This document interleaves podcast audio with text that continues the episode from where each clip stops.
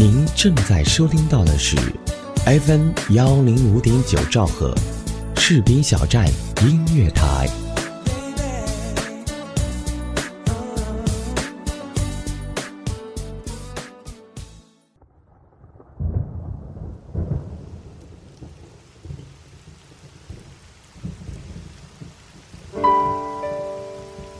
我用声音记录我的所见所闻所想所悟，心灵之约，见证我的成长。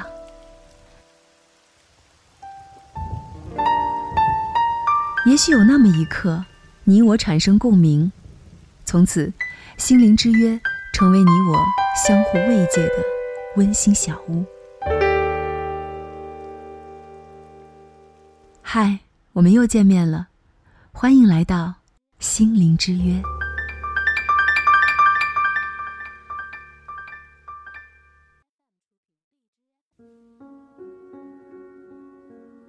嗨，大家好，我是思玉。您现在听到的声音来自 FM 幺零五点九士兵小站音乐台。二零一七年，我和心灵之约依然与你相约。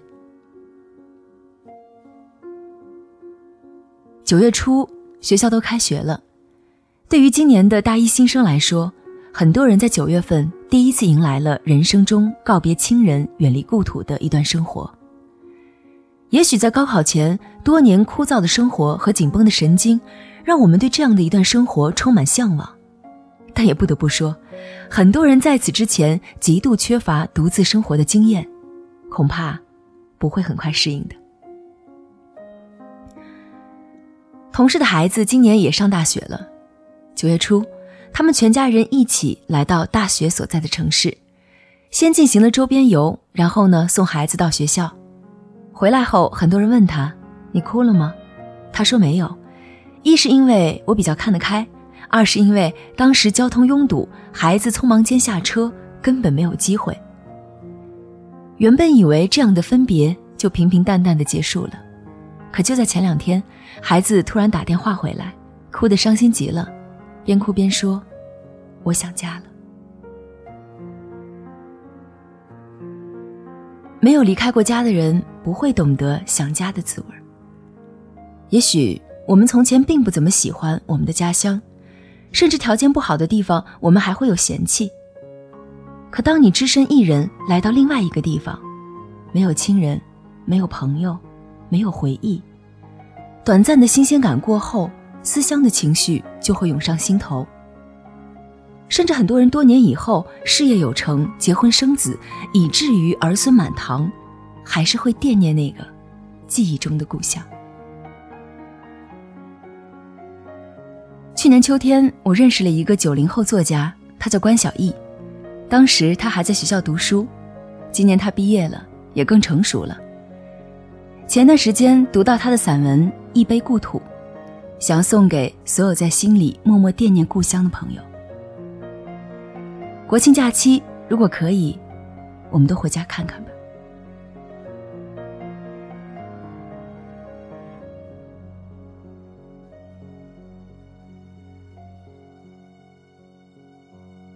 一杯故土，巍峨的山，清澈的水，还有干干净净的空气。那是个令我怀念，甚至眷恋的地方。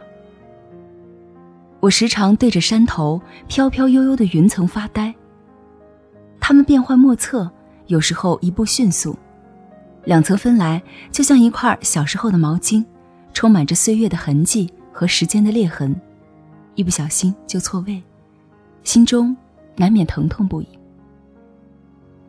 眯着眼，也看不清云层里那隐约的秘密。索性低下头看着黄土，可是耳边瞬间嗡嗡作响，不由得挤出几滴眼泪。书本里那种动物叫蝉，也叫知了，趴在大杨树上，知了知了叫个不停。未成年的孩子坐在大树下，看着那巨人般的大白杨披着迷彩的衣裳，望着树顶，就像望着远方。那时候小，只知道知了一定在白羊身上趴着，舒服的聊个不停。然后会拿着小石子努力向上砸去，纵使砸不到那么高，也会做个笑脸，用手拍拍白羊的身子，瞬间深吸一口纯净的空气，却不知道那蝉鸣声是在和夏天打招呼，顺着白羊温柔的外衣传到我的耳朵里，像极了一个母亲。那些昆虫都躲在白杨树里，悄无声息，拼尽全力地生活着。在洋洋洒洒的风里，它们一个劲儿欢呼雀跃，承载着飘下来的叶子，在空中完成旋转，落地后兴高采烈，满面春风，顺着白杨树干一个劲儿往上爬，然后重复着同样的动作。我用笔记下来他们的故事，他们活得精彩，和大白杨相依相偎。我似乎可以听见他们有趣的对话，就像母亲把我放在摇篮里，说：“准备好了吗？”然后放开手，任凭摇篮飘荡在空气里。我在摇篮里躺着，用一声尖叫回复了我最爱的母亲。我记得那时候，母亲的味道很香，脸上没有褶皱，母亲笑起来很好看，就像白杨树。旋转下来的绿叶，美的空气将要凝结，时间将要静止。只是这一般简单的场景，白云苍狗般消失在时间的尽头。我在树下依然抬头望着，直到风沙迷了眼，举起小手揉起眼，一脸委屈的表情。那种树叫花椒树。从长满树针的花椒枝上来回穿梭的是一只苍老的手，好像穿过亘古的年轮，摘下那些生长在岁月边缘的故事，小心翼翼的放在悬挂的时空里。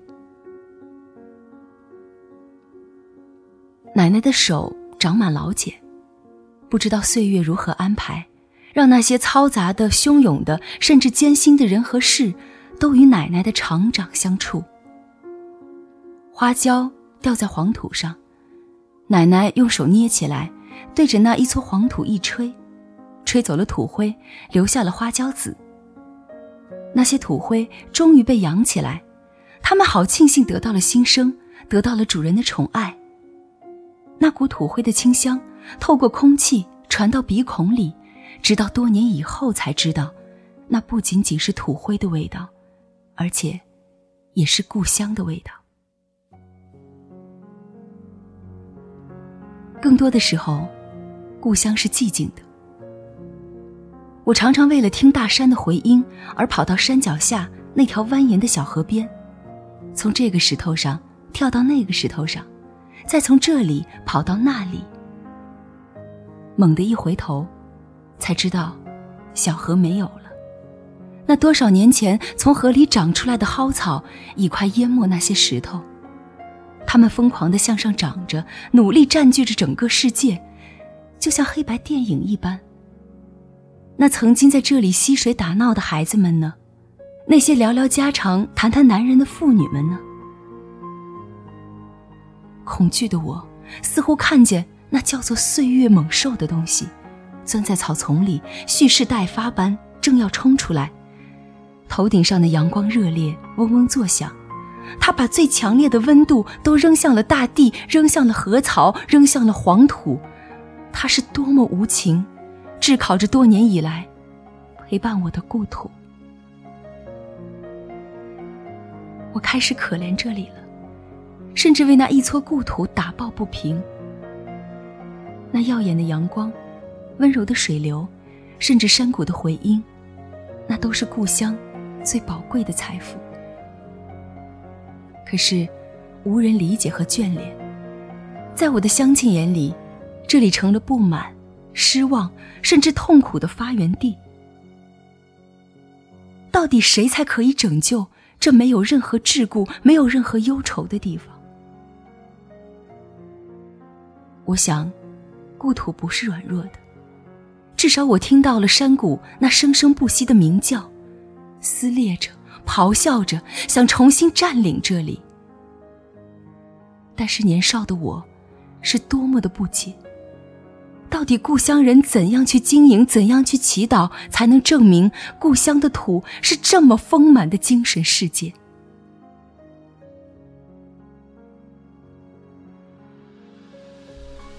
我常常在夜里看着那些繁星，那些明亮而富有诗意的繁星，思考着这个问题。月光洒在黄土地上，没有丝毫的声响。我望着那些可爱、善良、没有任何敌意的星空，它们单纯的悬挂在空气里，守护着这里的一切，守护着这一片贫瘠的土地。我想有一天，是不是他们也会发疯，吼叫着这恶魔一样的山丘，狂风肆虐，暴雨不羁，没有人可以再去埋怨黄土，黄土也将老去。一阵冷风把我吹醒了，我似乎懂了，故乡的土是多么的坚强。回到故乡，只有奶奶的坟墓。任何的哭泣和折磨也拯救不了时间犯下的罪行，河流留下的蒿草，白杨树留下的树桩。于是，便开始疯狂寻找着，那些和白杨相依相偎的孩子呢？白杨树的尸体，直到我再一次去探望故乡，才发现，那黝黑的花椒树静静地躺在地上，发黄的伤口早已模糊不清。那些被故乡遗弃的昆虫，躲在这尸体下面，久久不敢出来。我仿佛看到那透明般的树干，在我眼前流下了最后一滴泪，为了向我证明。他们与故土深厚的感情，我相信了。我把奶奶坟前的黄土放在杯中，一饮而尽。剩下的浇灌了守护奶奶的那些蒿草，还有那坚强而被太阳炙烤的黄土。苍白的云层显得那样的无助，甚至孤独。像极了故乡剩下的老人，他们开始满头银发，行走蹒跚。我把这一切理解为一种不舍，一种无奈。他们眷恋这个地方，这个陪伴了自己一辈子的故乡，就这样，转眼成了念想，只想走得再慢一点再慢一点甚至祈求着大山的回音，请把唯一的心愿。带到远方，稻田里的庄稼没有了精力，取而代之的是疯狂生长的稻草。不过也罢，没有人和你们争。更不要嘲笑我的祖辈。万物有灵，循环生存，一切皆会老去。再狂妄的阳光也会落下地平线。只是。没有了昨日的欢乐，故乡更加寂静。我总感觉有个神秘的世界正占据这里，宛如当年的推土机，甚至是一车车的洋灰水泥。不过一切都没有关系，黄土犹在，精神永存。无论黄土被吹到哪里，我都会找到。那种味道是特殊而又深刻的，就像母亲面对我的笑，就像奶奶那双沧桑的手。纵使庭院里没有了岁月的背影，那些被黄土遗留下来的痕迹，我依然眷恋。谢谢他，陪伴着我的记忆；谢谢他，守护着我的源头。终有一天。时间也会老去，老的只剩下黄土。那一天，会不会有人看到那故乡越来越多的断壁残垣而痛哭？没有别的，请饮下这一杯故土。